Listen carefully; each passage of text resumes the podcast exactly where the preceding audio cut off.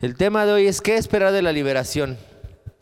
Y aunque muchas eh, liberaciones tienen que ver con manifestaciones físicas obvias, no todas reaccionan igual. No en todas las eh, liberaciones donde vayamos a estar presente va a haber una reacción violenta o alguna reacción física que tú te des cuenta. Porque he estado en algunas situaciones de este tipo donde Escucho a personas, yo creo que no pasó nada, no se liberó porque no se vio nada que sucediera o algo así. No todas las liberaciones es algo físico o que se note o que se manifieste alguna situación desagradable. Algunos espíritus se van agresivamente. Si hay algunos efectivamente que se manifiestan de una manera agresiva o de una manera física o hay una manifestación en un vómito o en salida de sangre. Cuando hay una salida de sangre significa que se está rompiendo un pacto de sangre que hubo ahí. Pero hay otros demonios, otros espíritus que se van lentamente y silenciosamente. Ni siquiera pasa algo físico que tú puedas ver. Yo les recomiendo siempre que estemos frente a un evento de este tipo, que siempre estén viendo fijamente a la persona, porque físicamente, normalmente, normalmente, no siempre, empieza a haber manifestaciones en los ojos, en el estómago se da mucho, en el cuello, que siempre estemos viendo a la persona fijamente para ver cómo se está comportando, además de que en cualquier momento uno de esos espíritus o demonios pudiera manifestarse agresivamente. Entonces no puedes cerrar los ojos nunca en una liberación. En una liberación tienes que estar atento a lo que estás haciendo y viendo siempre a la persona. Probablemente la persona no tenga reacciones violentas al recibir la liberación, pero eso no quiere decir que no haya pasado nada. Lo que se debe esperar eh, en usted o el ministrado es alivio. Usted sabe que algo fue o que algo se fue cuando existen estas seis manifestaciones. Número uno, la fuerza opresiva desaparece. Número dos, la pesadez se levanta. A veces este tipo de espíritus nos traen una pesadez física. Número tres, la inquietud se va. Algo que te esté inquietando puede ser alguna un espíritu o algún demonio que esté oprimiendo tu vida. Entonces cuando es la liberación, esa inquietud se va. Número cuatro, la carga o el peso se aligera. Número cinco, hay un sentimiento interno de liberación, de satisfacción o de contentamiento. Número seis, el gozo del Señor viene y usted es capaz de regocijarse. A veces cuando hay un espíritu que te está oprimiendo, una de las situaciones que pierdes instantáneamente es el gozo. Cuando tú estás siendo liberado, empieza nuevamente ese gozo en tu vida a, a manifestarse. Y vamos a leer qué dice Romanos 14, 17. Dice, porque el reino de Dios no es comida ni bebida, sino justicia paz y gozo en el Espíritu Santo. Es decir, que el resultado de la liberación es justicia, paz y gozo. Cuando uno es libre, eso se empieza a manifestar en nuestras vidas. La paz y el gozo en el Espíritu Santo. Vamos a ver qué dice Mateo 12, 28. Mateo 12, 28. Pero si yo por el Espíritu de Dios echo afuera a los demonios, ciertamente ha llegado a vosotros el reino de Dios. Cuando nosotros estamos viendo una manifestación de este tipo de liberación, quiere decir que el reino de Dios está en ese lugar. Por eso es que nos debe de dar gozo y no miedo cuando estamos viendo una situación de este tipo. Es motivo de gozo. Es motivo de gozo ver a una persona que está manifestándose en una liberación. Y vamos a hablar un poquito de lo que es la limpieza de la casa, para lo cual los voy a invitar que analicen bien todo lo que hay en su casa, porque a veces dentro de nuestras casas, sin saberlo, tenemos ahí muchas cosas. Tenemos cosas de idolatría, tenemos cosas que tienen que ver con, que atraen estos espíritus o que le dan cabida a estos espíritus. Hay ocasiones en las que su casa ha sido asiento de maldad o de alguna actividad perversa. A lo mejor su casa la construyó y bueno, usted sabe todo lo que ha pasado en su casa.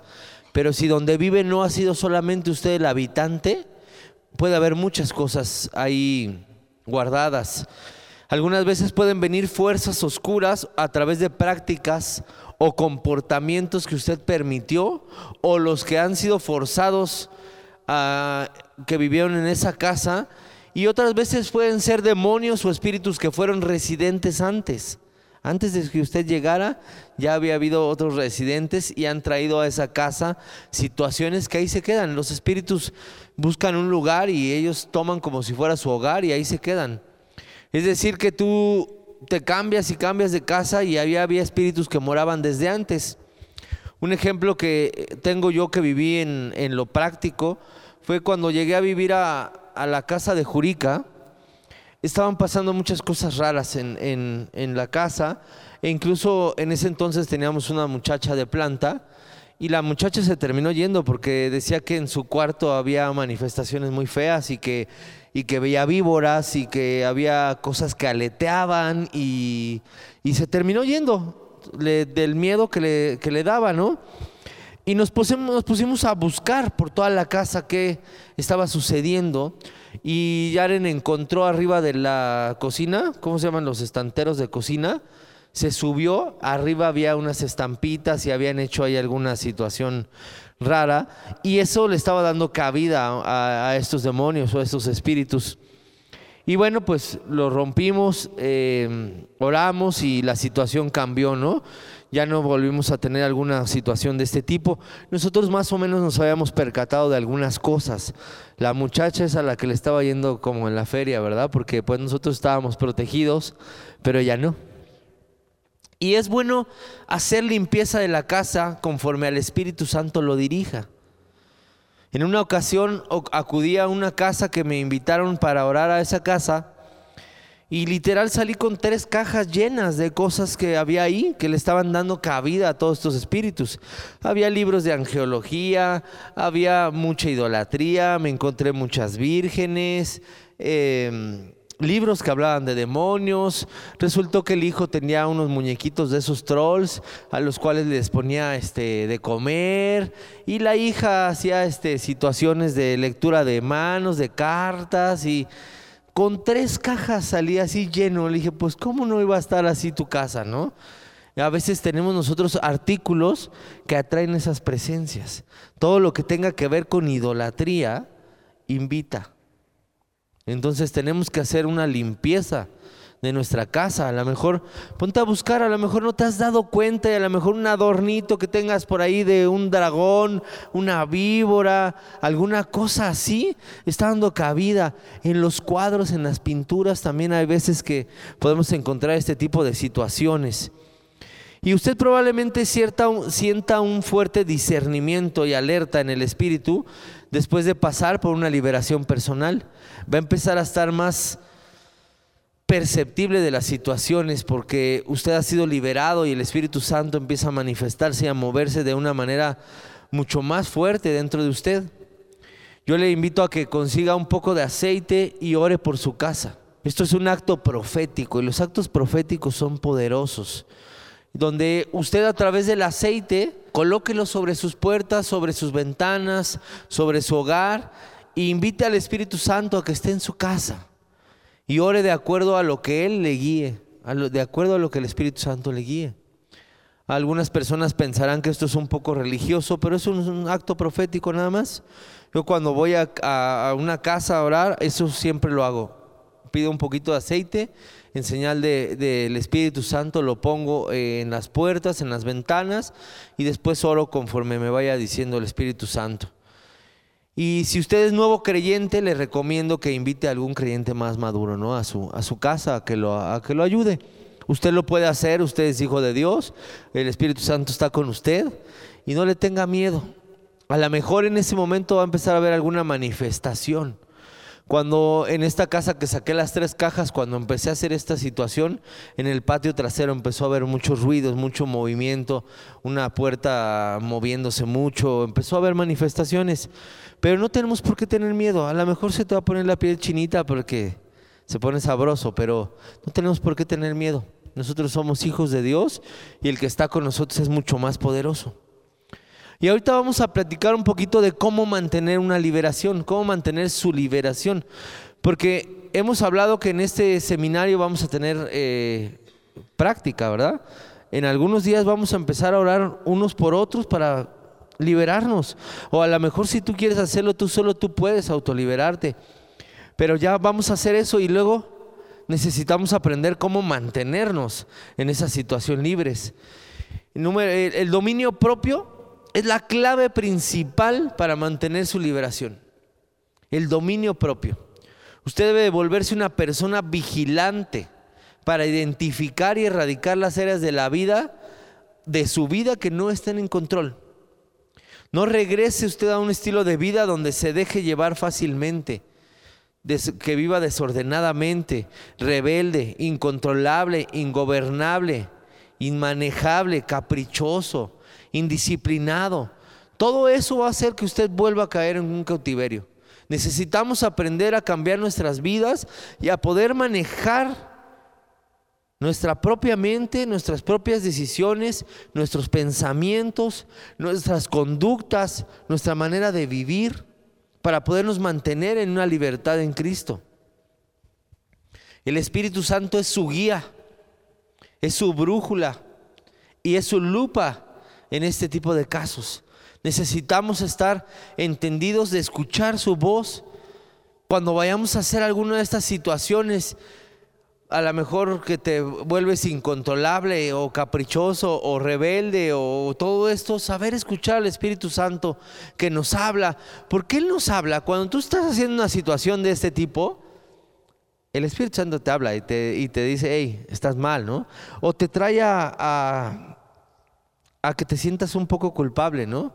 A lo mejor no sé si eh, tuviste alguna situación con alguna persona en la calle y terminaste hablándole feo o haciendo algo así. Cuando terminas dices, ¡ay! ¿Por qué lo hice? ¿Por qué no me controlé? El Espíritu Santo inmediatamente te dice, ¡hey! ¡Wow! Un estilo de vida indisciplinado lo llevará de nuevo al cautiverio. No hay una liberación y libertad duradera en una vida sin disciplina. Una vida disciplinada es algo que te va a ayudar a mantenerte libre de todas estas cosas. Y vamos a ver qué dice Proverbios 25, 28. Dice, como, como ciudad derribada y sin muro es el hombre cuyo espíritu no tiene rienda. Es muy clara, ¿no? La nueva versión internacional traduce este mismo así como ciudad sin defensa y sin murallas, es quien no sabe dominarse. Una persona que no sabe dominarse es una persona que está expuesta en todo momento.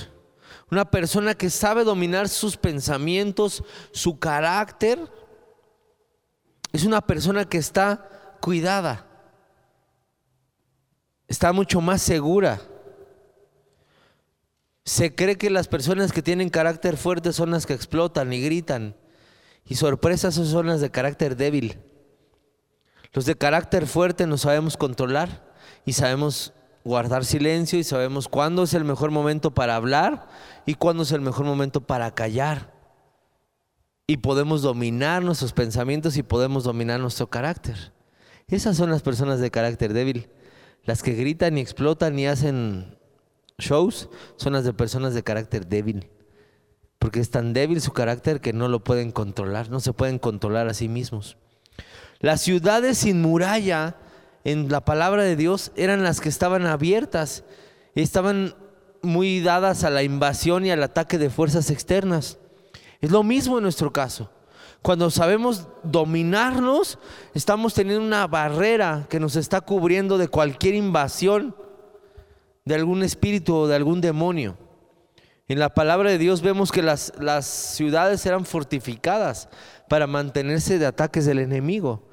Igualmente nuestra vida cuando está controlada y una vida disciplinada, nos mantenemos al margen del enemigo. Cuando nuestra vida es desordenada y un día tienes un ánimo de un modo y el otro día del otro modo, estás muy abierto a, a estos ataques. Y podemos ver muchas cosas en nuestra vida de cómo, de cómo somos disciplinados o no disciplinados. Te voy a decir un modo donde puedes identificar cómo está tu vida. ¿Cómo está el buró de tu cuarto? Ahí puedes ver si eres una persona ordenada o no ordenada. ¿Cómo está el buró de tu cuarto? ¿Cómo está tu carro? algunos nos fue mal, ¿verdad? En el carro, sobre todo en las cajuelas. Para mantener su liberación necesita tener dominio sobre varias áreas y vamos a ver cuáles son esas áreas. Número uno, necesita tener dominio sobre sus pensamientos. Necesita aprender a dominar sus pensamientos. Porque por ahí es el punto clave del enemigo de Satanás donde nos ataca, en nuestros pensamientos. A lo mejor te cuesta un poquito de trabajo, pero puedes dominarlos. Ayer en la clase les platicaba que ayer tuve un ataque en mis pensamientos, pero gracias a Dios los pude dominar. O sea, llegó un momento en que dije, no voy a pensar en esto, yo rechazo todo este pensamiento de mi vida, porque no es el pensamiento de Dios para mí, y lo rechazo. Pero tenemos que aprender, dependiendo del tiempo que te tardes en poder dominar tus pensamientos, porque a lo mejor te va a tomar una hora en poder dominar lo que estás pensando o lo que estás sintiendo, a lo mejor te va a tomar cinco minutos, a lo mejor te va a tomar dos días. Y de ese tamaño va a ser el ataque, del tiempo que te tardes en poder dominar lo que estás pensando. La batalla está aquí, aquí está todo. Filipenses 4:8 dice lo siguiente, por lo demás hermanos, todo lo que es verdadero, todo lo honesto, todo lo justo, todo lo puro, todo lo amable, todo lo que es de buen nombre, si hay virtud alguna, si algo digno de alabanza, en eso pensad. Aquí nos está hablando Filipenses en qué debemos de estar pensando. Si tus pensamientos en el día llegan a algo que no tiene que ver con esto, deséchalos. Lo voy a repetir lo que dice. Por lo demás, hermanos, todo lo que es verdadero, todo lo que es honesto, todo lo justo, todo lo puro, todo lo amable, todo lo que es de buen nombre, si hay virtud alguna, si algo digno es de alabanza, en eso pensad. A veces le damos espacio a Satanás de que nos esté hablando de nuestra cabeza cuando tuviste alguna situación con alguna persona y estás repasando todo lo que le quisieras estar diciendo en este momento. Eso le está dando cabida a que seas cautivo de enojo, de falta de perdón, de muchas cosas. ¿Te ha pasado esa situación que estás y estás repitiendo y repitiendo en tu mente todo lo que quisieras decirle a esa persona? O, te estás repitiendo la situación y dices, ¿cómo es posible esto? Y qué bárbaro, y, estás hasta enojado. Le estamos dando cabida. Aquí dice perfectamente en Filipenses en qué debemos de estar enfocada nuestra mente. En las cosas buenas, en las cosas puras, en las cosas de Dios en las cosas amables. Número dos, apetitos. Apetitos. Proverbios 23, 2. Dice, y pon cuchillo a tu garganta si tienes gran apetito. Ese es un aspecto interesante, ¿verdad? Porque hay personas que no pueden dejar de comer. Hay personas que su apetito es tan grande tan insaciable que por ahí también le dan puerta al enemigo. Número tres, hablar. Vamos a ver Proverbios 25, 28. Estamos hablando con estas eh, que les estoy enumerando, cómo mantener la liberación que usted necesita. Necesitamos dominar estas áreas de nuestra vida. Número uno, pensamientos, apetitos. Tres, hablar. Proverbios 25, 28 dice, como ciudad derribada y sin muro es el hombre cuyo espíritu no tiene rienda. Necesitamos aprender a hablar. Necesitamos aprender a saber cuándo hablar y cuándo no hablar. Hay momentos que nuestro silencio puede evitar una riña, una contienda. Hay momentos donde es mejor no tocar el tema, no decir nada. no participar en la situación que se está dando. Número cuatro, la sexualidad. Y vamos a hablar de Primera de Corintios 9, 27. Dice, sino que golpeo mi cuerpo y lo pongo en servidumbre, no sea que habiendo sido heraldo para otros, yo mismo venga a ser eliminado. Está hablando que tenemos que aprender a llevar una sexualidad sana, porque eso va a ayudar a que mantengas una libertad. Si estás llevando una sexualidad no sana, no correcta, eso puede ser causa de que vuelvas a perder tu, tu libertad y vuelvas a ser cautivo. ¿Se fijan qué fácil podemos caer en, situaciones? Podemos tener el día de hoy una liberación aquí todos, pero con nuestra boca, con nuestros pensamientos, con nuestra sexualidad, podemos caer muy fácil nuevamente en cautiverio. A lo mejor el día de mañana o hoy mismo volver a caer en esto. Número 5, emociones. Proverbios 15, 13. Dice que el corazón alegre hermosea el rostro, mas por el dolor del corazón el espíritu se abate. Necesitamos aprender a dominar nuestras emociones, porque también por ahí somos muy atacados y muy golpeados por cómo estamos el día de hoy emotivamente porque a veces dependemos de tantas situaciones externas para que gobiernen nuestras emociones. Cuando el Señor dice que Él es nuestra fortaleza, nuestra roca, en Él debería estar cimentada nuestras emociones. Y como Él nunca cambia y siempre es el mismo, nuestras emociones deberían de aprender a ser más estables. Debemos de aprender a, a dejar de depender emocionalmente de, de cómo te está yendo con el dinero, de cómo te está yendo en el trabajo, de cómo te está yendo en las situaciones generales del día, porque la palabra dice que tendríamos aflicciones en esta vida. Entonces, si dependemos de nuestras emociones, es muy fácil que podamos volver a caer en, en esas situaciones, porque nuestro corazón se abate, dice aquí Proverbios 15, 13. Dice que el corazón alegre hermosea el rostro mas por el dolor del corazón el espíritu se abate. Emociones. Es una situación complicada porque si somos no tenemos dominio propio, no podemos dominar nuestras emociones. Tenemos que aprender a tener un dominio propio para dominar nuestra boca, nuestras emociones, nuestros pensamientos. Número seis, temperamento. Vamos a ver qué dice Eclesiastés 7:9. Dice, no te apresures en tu espíritu a enojarte, porque el enojo reposa en el seno de los necios. Dice aquí que es de necios enojarse. Cuida tu temperamento. Cuida tu temperamento. Te puedes enojar, pero no puedes pasar de un simple enojo. ¿Le cuesta a usted el dominio propio? Esta es la forma en que se obtiene y mantiene el dominio propio y por lo tanto mantiene su libertad de la esclavitud. Escuche muy bien, si a usted le cuesta el dominio propio, escuche estos puntos que le voy a dar, porque es una forma para obtener dominio propio y para mantener ese dominio propio.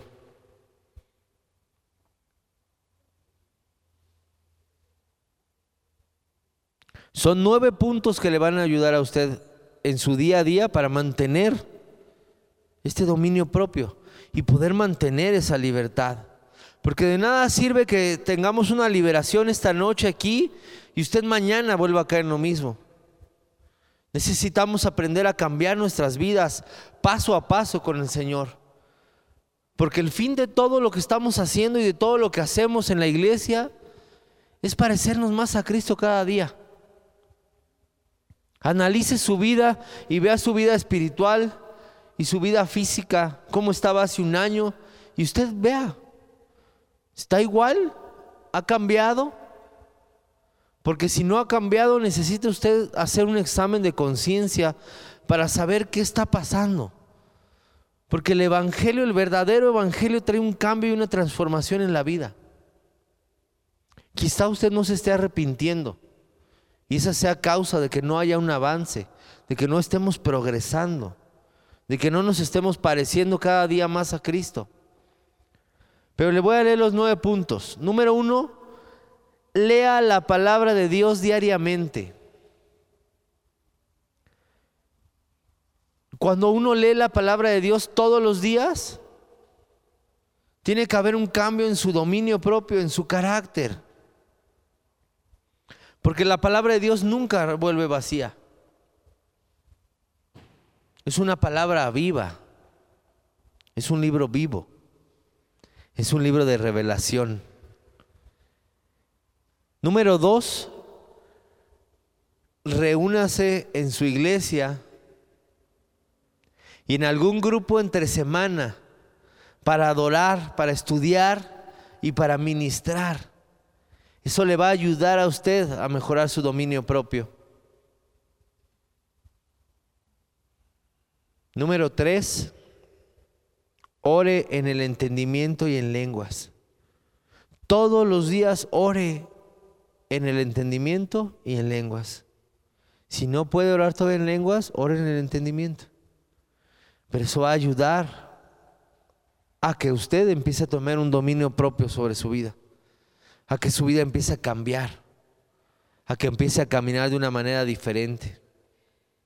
Número cuatro, coloque la sangre de Jesús sobre usted y su familia todos los días. A veces se nos olvida el trajín, la prisa, el horario, hace que se nos olvide colocar y orar para pedir la sangre de Jesús sobre su vida. Número 5. Determine qué espíritus son los que han salido de usted y haga una lista de las áreas que Satanás tratará de recapturar para que usted pueda estar atento. Imagínese una situación de una guerra donde usted ha conquistado la frontera sur de su enemigo. Su enemigo va a venir a atacar a esa, a esa frontera sur para volver a tomar el dominio. Si usted ha sido liberado del miedo, por ejemplo, tiene que estar atento a las situaciones que le causan miedo para fortalecerse en esas áreas, para que el enemigo no pueda volver a tomar dominio. Si a lo mejor usted ha sido liberado de un, de un carácter muy explosivo, tenga cuidado de no caer en las cosas que lo hacen llegar a esos límites.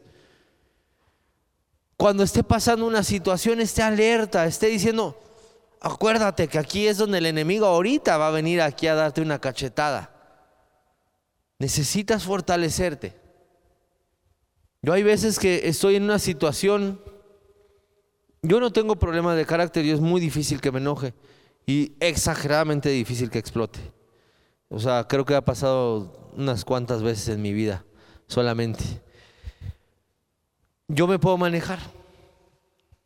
Puedo controlar muy bien mis enojos y mis pensamientos y saber cuándo no decir nada, ¿no?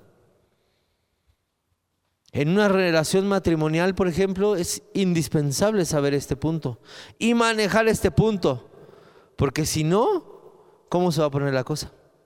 Si yo veo que mi esposa está en, un, en una molestia muy grande y un enojo, es mejor callarme. Sé que esa área puede ser Satanás usándola para que ahorita la cosa se ponga fea. Entonces tenemos que hacer una lista de los espíritus que han salido de nosotros para poner refuerzos en esas áreas, porque ahí va a venir el enemigo a tratar de recapturar lo que, lo, que le pertenecía de tu vida. Número 6. Por ejemplo, aquí eh, voy a regresar un poquito al número 5. Eh, a lo mejor si tenías problemas con la pornografía, pues debes de saber que te tienes que mantener alejado a todo donde puedas llegar a verlo porque ese, ahí va a llegar el enemigo nuevamente a atacar. O a lo mejor tienes un problema con un vicio. A lo mejor la bebida te cuesta trabajo. Mantente alejado de amigos que toman, mantente alejado de bares, mantente alejado de todo donde el enemigo pueda volver a, a atacar muy fácilmente. De verdad es que es un poquito de conciencia nada más lo que tenemos que hacer. Pero a veces nosotros mismos nos ponemos listos para que Satanás nos, nos vuelva a capturar y nos vuelva a agarrar. Número 6. La manera en cómo los demonios toman o tienen acceso nuevamente es por medio de una mente indisciplinada. Volvemos a la disciplina. permitimos que entren a nuestra cabeza cualquier tipo de pensamientos. Y nosotros tenemos la autoridad para determinar qué pensamientos van a estar en tu cabeza y cuáles no van a estar en tu cabeza. Número siete, ore fervientemente pidiéndole que lo haga, que le, que le haga el Señor alertas, que lo vuelva una persona sobria y vigilante en contra de pensamientos equivocados. Tú sabes cuáles son los pensamientos equivocados. Dios nos ha puesto una conciencia para que no podamos decir es que yo no sabía. Si yo voy ahorita a la farmacia Guadalajara y me meto por acá un dulcecito, obviamente sé que esto está mal, ¿verdad? Incluso empezarlo a pensar, a maquinar, porque desde ahí empieza la situación. Para que tú puedas hacer un acto que no es correcto, primero pasó por tu cabeza. Y ahí tú le diste cabida o le diste permiso para empezar a seguir avanzando hasta que llegas a hacer el acto. Vamos a ver qué dice primera de Pedro 5, 8, 9. Sed sobrios y velad, porque nuestro adversario, el diablo, como león rugiente, anda alrededor buscando a quien devorar, al cual resistid firmes en la fe. Nos llama a resistir firmes en la fe, sabiendo que los mismos padecimientos se van cumpliendo en vuestros hermanos en todo el mundo. Aquí nos está llamando a estar sobrios, a estar atentos, porque el enemigo está como león rugiendo buscando atacarte, buscando comerte, buscando matarte. Número 8, los demonios anuncian su acercamiento a usted por el hecho de que los viejos patrones de pensamiento empiezan a volver a su mente. Rechácelos y declare verbalmente que rechaza esos pensamientos. ¿Tú sabes qué pensamientos te dañan? ¿Será el temor? ¿Será la falta de perdón? ¿Será el pensamiento de víctima o víctima? ¿Tú sabes qué pensamientos son aquellos que has dejado atrás en esta nueva vida que tienes en Cristo? Y ahí te puedes dar cuenta cuando empiezas nuevamente a pensar en hacer lo malo. Empezar a decir, pues ahorita que nadie me ve, puedo ir a, a echarme unos tragos por allá y nadie se va a enterar. Yo sé que me cuesta la bebida, pero ahorita nadie me ve, ¿verdad? Empieza en un pensamiento. Desde ese momento tienes que rechazar y decir, yo no soy esclavo de esto y no me voy a permitir pensar en esto. A lo mejor tu problema tiene que ver con las mujeres o los hombres, ¿no? Que te encantan las mujeres o te encantan los hombres y te la pasas viendo en el coche a ver qué pasa por acá y qué pasa por acá. Rechaza esos pensamientos. Tú puedes declarar que esos pensamientos se van de tu vida. Necesitamos aprender a hablar las cosas que tenemos que hablar y a dejar de hablar lo que no tenemos que hablar. La palabra en Apocalipsis nos manda y nos insta a que estemos declarando sobre nuestra vida las cosas que queremos. Necesitas cerrar un negocio, decláralo todos los días. Se va a cerrar este negocio y va a pasar esto y va a pasar el otro. Y esto va a suceder. Y tenemos que cerrar nuestra boca para hablar mal de las personas, para quejarnos, para palabrerías que no tienen sentido o que no son provechosas. Número nueve, usted tiene autoridad para soltar a los ángeles del Señor para pelear contra los demonios. Tú puedes decir al Señor, tú no puedes decirle a los ángeles, ojo, ¿eh? No nos engañemos, ¿eh? aquí la palabra de Dios es muy clara, donde dice que los ángeles solamente reciben instrucciones del Señor. Tú no puedes hablarle a los ángeles y decir, oigan, vénganse para acá, Pero sí le puedes decir al Señor, Señor, envía tus ángeles a mi vida porque me estoy sintiendo así y está pasando esto en mi vida y estoy siendo atacado. Esta es una situación delicada e importante entender. Nosotros no podemos tener comunicación con ángeles. Si crees que tienes comunicación con ángeles, ¿qué crees? Estás hablando con demonios. Son ángeles caídos. Porque la palabra dice que nosotros no podemos tener comunicación con ángeles y que no nos hacen caso, a nosotros no nos obedecen. ¿Ok? Dice Hebreos 1.14, hecho tanto superior a los ángeles cuanto heredó más excelente nombre que ellos. Está hablando aquí de Jesús. La palabra dice que nosotros podemos atar y desatar. Y lo que nosotros atemos en la tierra será atado en, en el cielo. Y lo que nosotros desatemos en el cielo será desatado en la tierra. ¿Te fijas ese gran poder? ¿Te fijas ese gran poder que hay sobre tu boca? Que tú puedes decir, ato esto sobre mi, sobre mi vida y desato bendición sobre mi vida y sobre mis hijos y sobre la iglesia y sobre mi ciudad y todo eso va a pasar. Se va a desatar la bendición en el cielo y se va a derramar sobre lo que tú estás profetizando y lo que tú estás hablando. ¿Te fijas qué importante y qué interesante es que podemos declarar bendición sobre nuestra esposa, nuestro esposo, nuestros hijos, nuestra vida? La palabra dice que al que pide se le dará, pero a veces no pedimos. Estamos esperando a que Dios haga el milagro, a que haga la obra sin que nosotros hablemos. Necesitamos aprender a hablar correctamente. Esa es una de las cosas que más tenemos que aprender a dominar en nuestras vidas para poder tener una vida en libertad continua. Necesitamos aprender a discernir las cosas de una manera más sabia.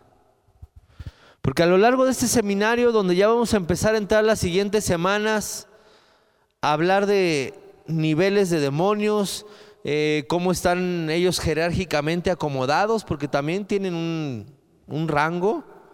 Tenemos que aprender a dejar todas estas bases bien asentadas, a recordar que la liberación es el pan de los hijos, a aprender cómo hacer una liberación, cómo hacer una autoliberación, pero sobre todo lo que hoy era muy importante es saber cómo mantenernos en esa libertad.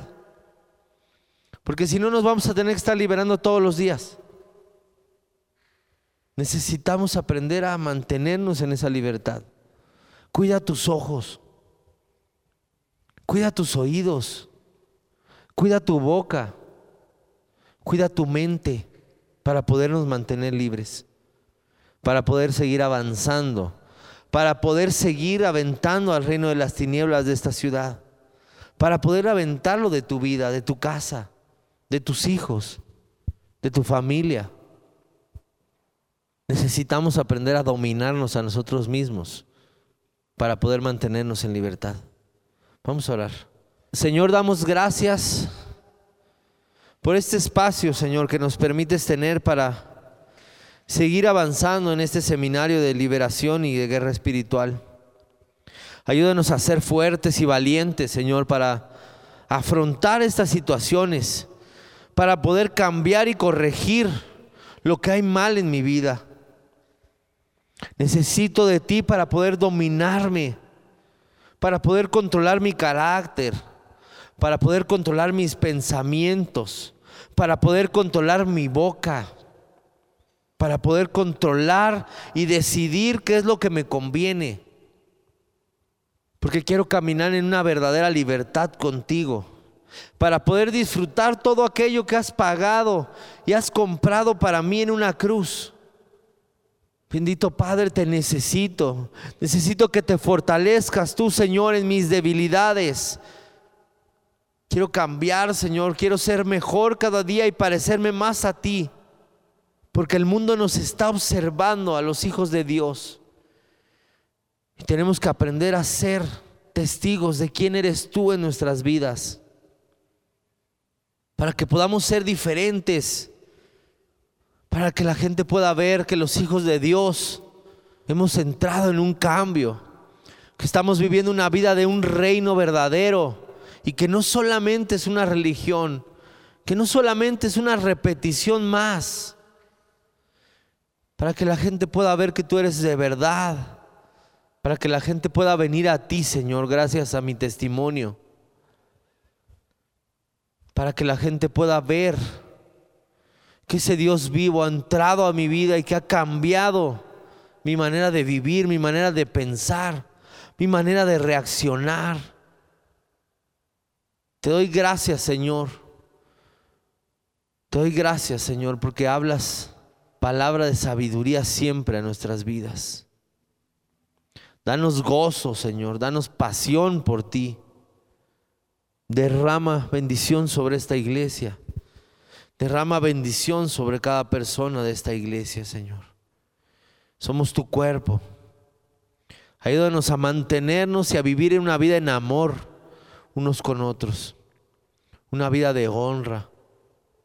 Que se desate la vida en este lugar, Señor. Te doy gracias en el nombre de Jesús. Amén, Señor.